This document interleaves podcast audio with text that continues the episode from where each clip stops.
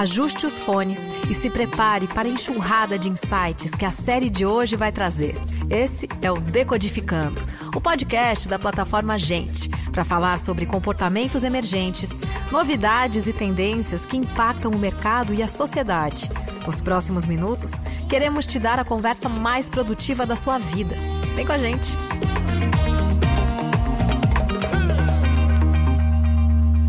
Olá, senhoras e senhores, vamos entrando, vamos entrando, vamos entrando. Seguinte, hoje o talk show do João. É. tá até difícil, viu?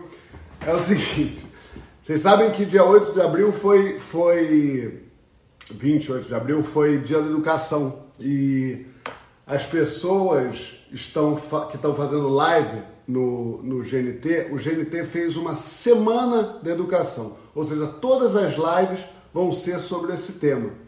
É, a gente vai falar sobre educação, sobre o universo da educação, sobre a sua relação com a educação, sobre a sua é, ideia de educação, sobre como você se educou, se você é um autodidata, se você é um acadêmico quem é você no meio da educação? Hoje minha convidada é uma pessoa muito especial, talvez das pessoas que eu mais admire no, no meio que eu vivo, né? É, talvez a, é a pessoa que eu mais admire nesse meio onde eu vivo, não só artístico, mas como uma pessoa especial. É, é tô até com dificuldade de dizer.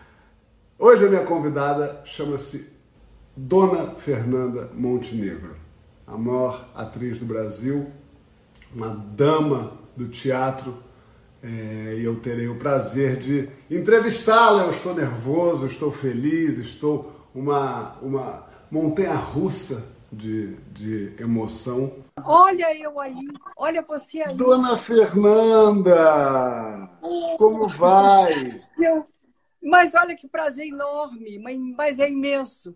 Você não sabe o meu. Um charme louco estar aqui com você.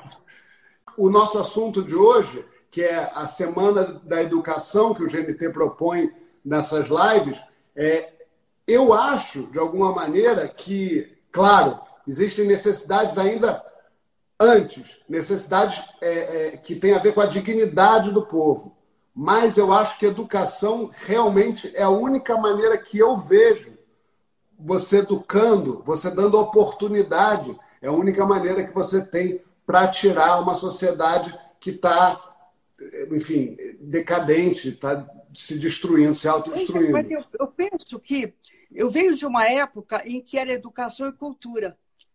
O Ministério, durante muitos anos, é verdade que veio num tempo fascista com, com Getúlio, mas depois Getúlio veio pelo voto e continuamos uh, Ministério da Educação e Cultura. Porque se não tem cultura, a educação não se fixa. Não há separação claro. entre cultura e educação, educação e cultura, não há separação. Se você separa, como estamos vivendo neste momento, por exemplo, é, é um esqueleto a educação. Não tem carne, não tem, não tem pulsação não tem, sabe, não tem entranhas. É só, claro. é só uma forma. Porque a cultura é como, é como você tão, ter um... tão abalada. Eu, eu, na minha formação, eu não separo cultura de educação e, e educação de cultura. Toda vez que a dita cultura vai por água abaixo, a educação já foi antes. Porque não são, claro. são não são, não são Uh, são, é, é, é, é, uma, é, uma, é uma integração absoluta. Não há, não há, não há educação que, que se fixe sem cultura. Claro. Sem, não sem a condição.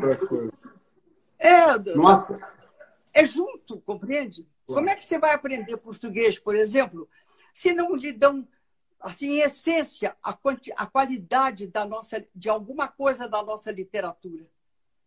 Claro. Eu aprendi claro. português falando poemas de, de, de Gonçalves Dias, entendeu?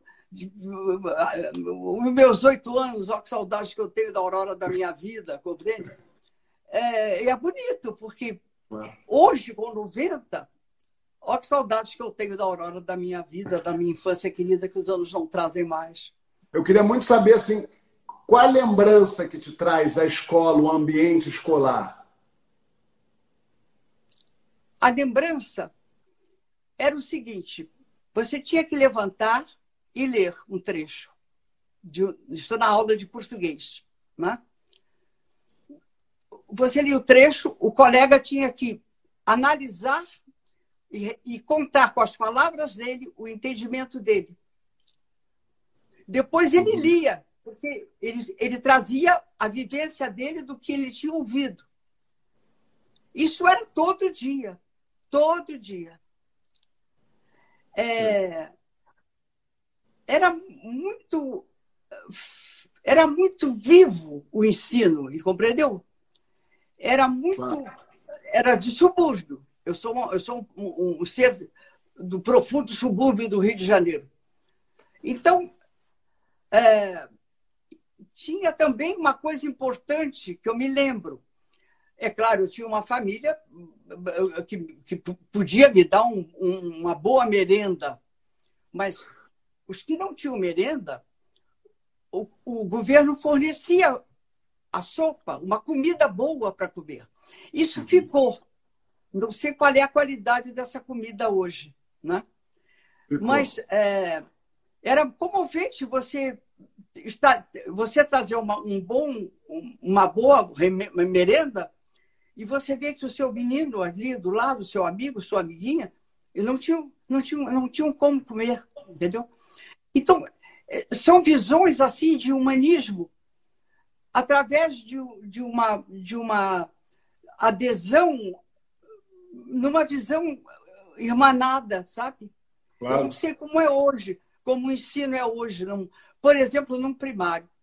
Há um grande artigo do Rui Barbosa em que ele dizia o seguinte, que um primário fundamental e bem organizado é uma matéria para o resto da vida para aquele cidadão. Eu me pergunto se hoje existe essa retaguarda, essa visão. Não que os professores não, não queiram, não é isso.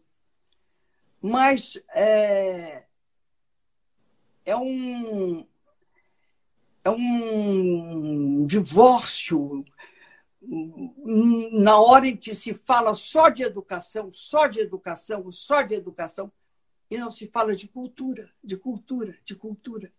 Nessa época que você diz assim, você já tinha essa noção social de quem estava do teu lado, do, do, do da, da, noção... Eu tive sempre da... isso. Eu tive sempre é. isso. Não só eu. Porque havia havia uma, uma, uma, era uma escola pública e as escolas públicas eram muito muito bem uh, preparadas a, a, o, o, mundo da, da, da, da, do professorado todo era muito bem preparado não é? Hum. é? você tinha gente de classe média média não digo alta mas até para os desesperados mas que iam à escola por exemplo o Fernando Torres ele era filho de um deputado do, do Espírito Santo. Frequentava a escola pública, junto com crianças que, né, crianças que não eram filhos de deputados. É? Claro. Então, uh, havia uma comunhão muito grande de diversas classes convivendo dentro de um processo de atendimento educacional, cultural e social que a gente tinha que conviver. Eu tive uma colega muito pobrinha, num ano lá que eu. E eu levava de casa, eu, eu conversei isso com a minha avó, que, que, com quem eu vivia no momento, e eu, aquele ano inteiro, eu levei um sanduíche bom para essa moça, para essa menina. Era digo moça porque uh, ela devia ter o quê? Dez anos, nove assim, com essa conexão toda, com essa, com essa noção de realidade toda que você tinha de olhar para o lado e tal, teve algum professor, alguém, alguma figura adulta que te impactou nesse, né, né, nesse universo escolar, alguém que te inspirou? Eu, quando entrei para o primário, eu já entrei no segundo ano. Eu já sabia ler. E tinha a dona Carmosina Campos de Menezes. Foi a minha primeira professora pública. Né? É, muito patriota, muito getulista na época. É, não fazia nenhuma diferença no tratamento uh, que é de, um, de uma pobre criança ou de uma outra criança com outro meio social, de outro meio social. E tinha, esse, e tinha uma preocupação imensa, por isso que eu estou com isso até hoje na cabeça, do português e da matemática. Entendeu? A gente, nas férias, tinha que decorar poemas, como a canção do Exílio, entendeu? Eh, os meus oito anos. É, e, e, tinha que decorar. E, e quando voltava para a escola, o encontro da aula de português era dizer aquilo, dizer texto, dizer um poema, entendeu? Com segurança, sem segurança, é, envergonhados ou não envergonhados, tinha que falar aquele, aquele texto, porque era um programa que a gente tinha que decorar em casa para poder falar na, na, aula. Você acha que Agora, da... você acha que daí de alguma forma nasceu a atriz dessas dessas é, é, desses saraus que você participava quase dentro de sala de aula? Olha, eu vou falar uma coisa. Nasceu a importância da palavra, uhum. a importância do sentido da frase. Entendeu? Uma avaliação, embora primária, mas de certos, certos sinônimos, de certos substantivos. E, pelo menos na minha geração, a palavra era a grande chave dos, dos espetáculos a, dos quais a minha geração participou. Um pouco mais uh, extrovertida, um pouco mais contestadora, ou totalmente contestadora, ou um pouco mais quadrada, mas sempre vinha a palavra. Eu quero te dizer, querido, que eu falo essas coisas, mas não é com, com uma angústia é, mortal, sem saída. Entendeu? Eu trabalho como uma senhora de 90 anos, trabalho a minha memória. É, é, é impossível não trabalhar a minha memória. Ah, esse momento, por exemplo, de estar conversando com você. Uhum, né? claro. Conheci muito bem seu pai, estive com ele muitas vezes. Então, é toda uma época que vai se sucedendo. E, e como eu, eu estou perdurando eu atravesso muitas gerações. Ah. É, então, quando você me fala, por exemplo, da, do rádio, houve uma hora que a gente achava que nada seria melhor nem para frente do que o rádio. Ninguém estava ainda pensando em televisão, compreendeu? Como hoje a gente não sabia que vivia, ia viver numa era absoluta de ciência e tecnologia. Ah. Então, você vai atravessando esses estágios e vai, vai tentando absorver e, e até, digo mesmo, sem nenhuma, uh, sem nenhuma ideia pessimista, vai, tentando sobreviver. Claro. São você ganhos, já? É? Você diz, eu tenho 90 anos e já atravessei várias gerações. Você acha que o momento que a gente está é um momento especialmente de tudo que você viveu crítico? É. Por enquanto, você começa, no meu caso, eu começo a reler os, os livros sobre os deuses, o arcaico, compreende? Porque hum, é algo ainda hum, não domado, não, não, não é não na nossa mão, compreende? Há um vírus, né? de repente, não mais que de repente, do riso fez o pranto, como dizia, como diria o, o Vinícius de Moraes. De repente, não mais que de repente. Então, a gente está em cima disso, não é?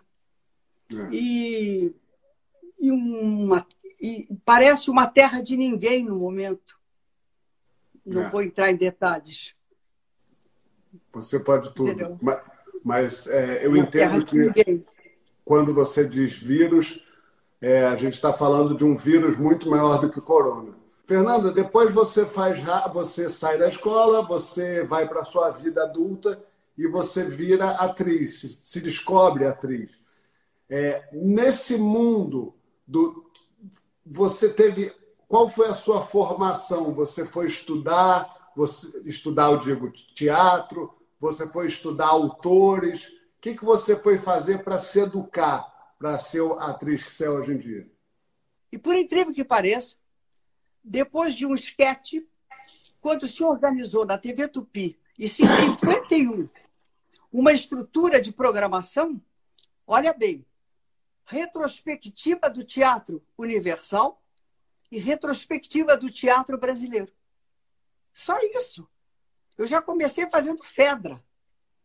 Quem era eu?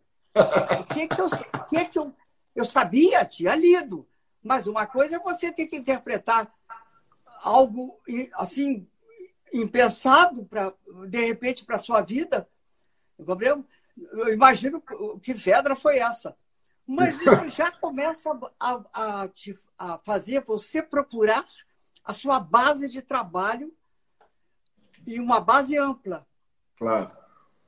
E eu tive a sorte, deixa eu bater aqui na madeira, de ter pelo menos 50 anos de um teatro é, múltiplo em, em, termos de gênero, é, de montagens múltiplas, do mais uh, careta ao mais contestador, e com gente muito importante, com uma geração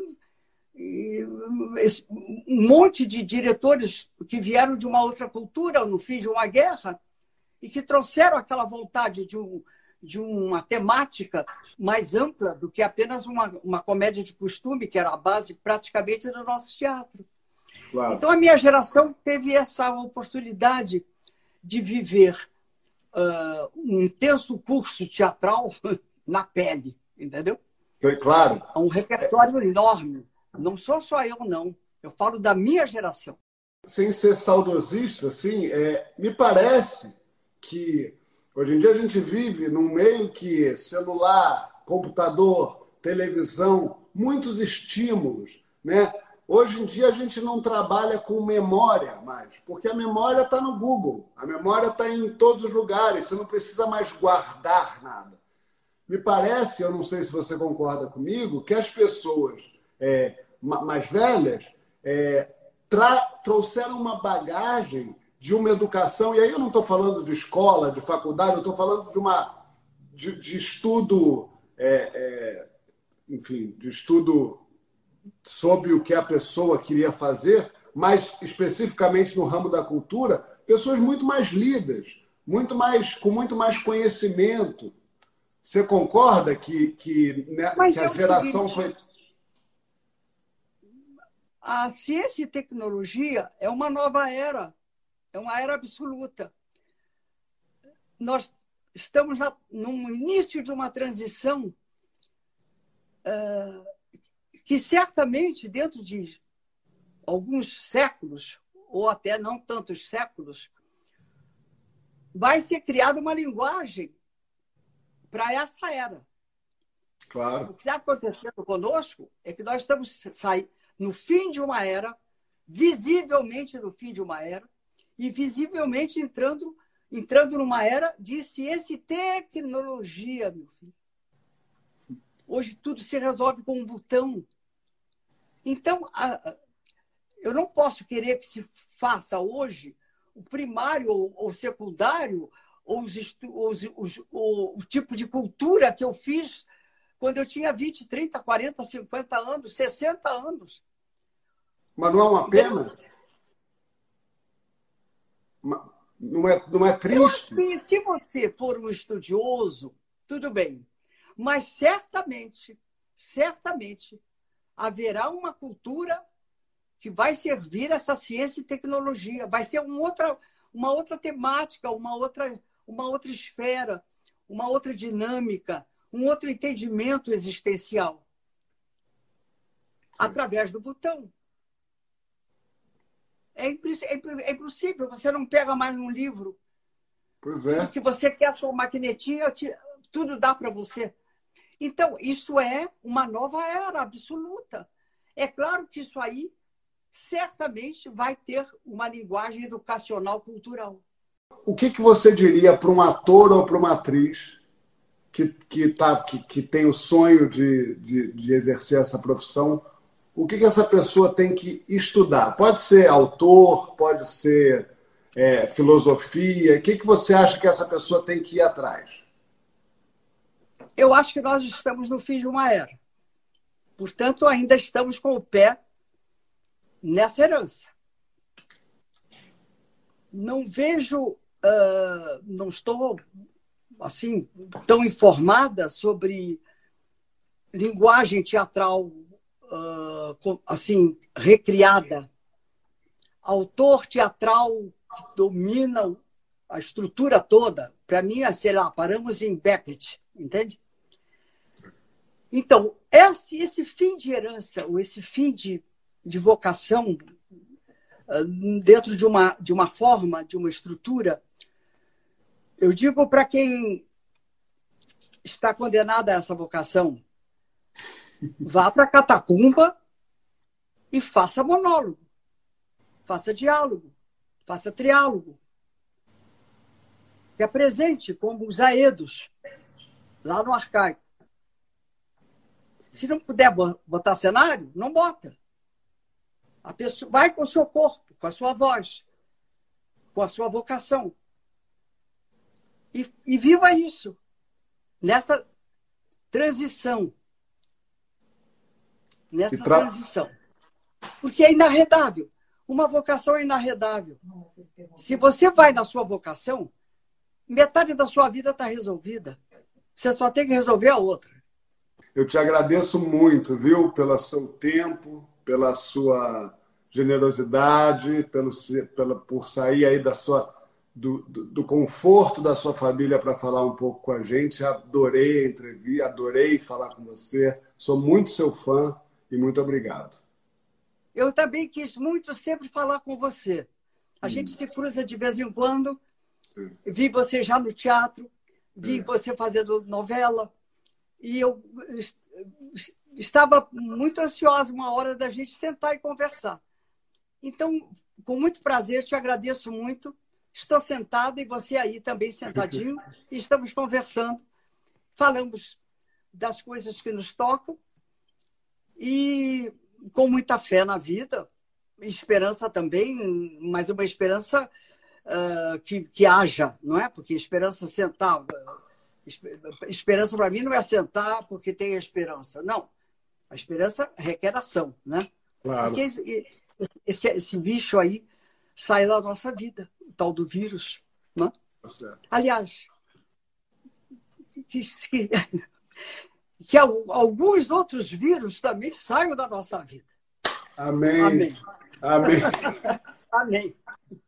Muito obrigado. Muito obrigado. Prazer enorme. Este foi o Decodificando, o podcast da plataforma Gente onde tudo começa. Gente é o ponto de partida. Gente é matéria-prima para criar algo novo e relevante. Uma fonte de conhecimento viva que revela comportamentos, histórias e tendências. É inspiração. A próxima grande ideia começa com gente. Para conhecer mais, acesse gente.com.br.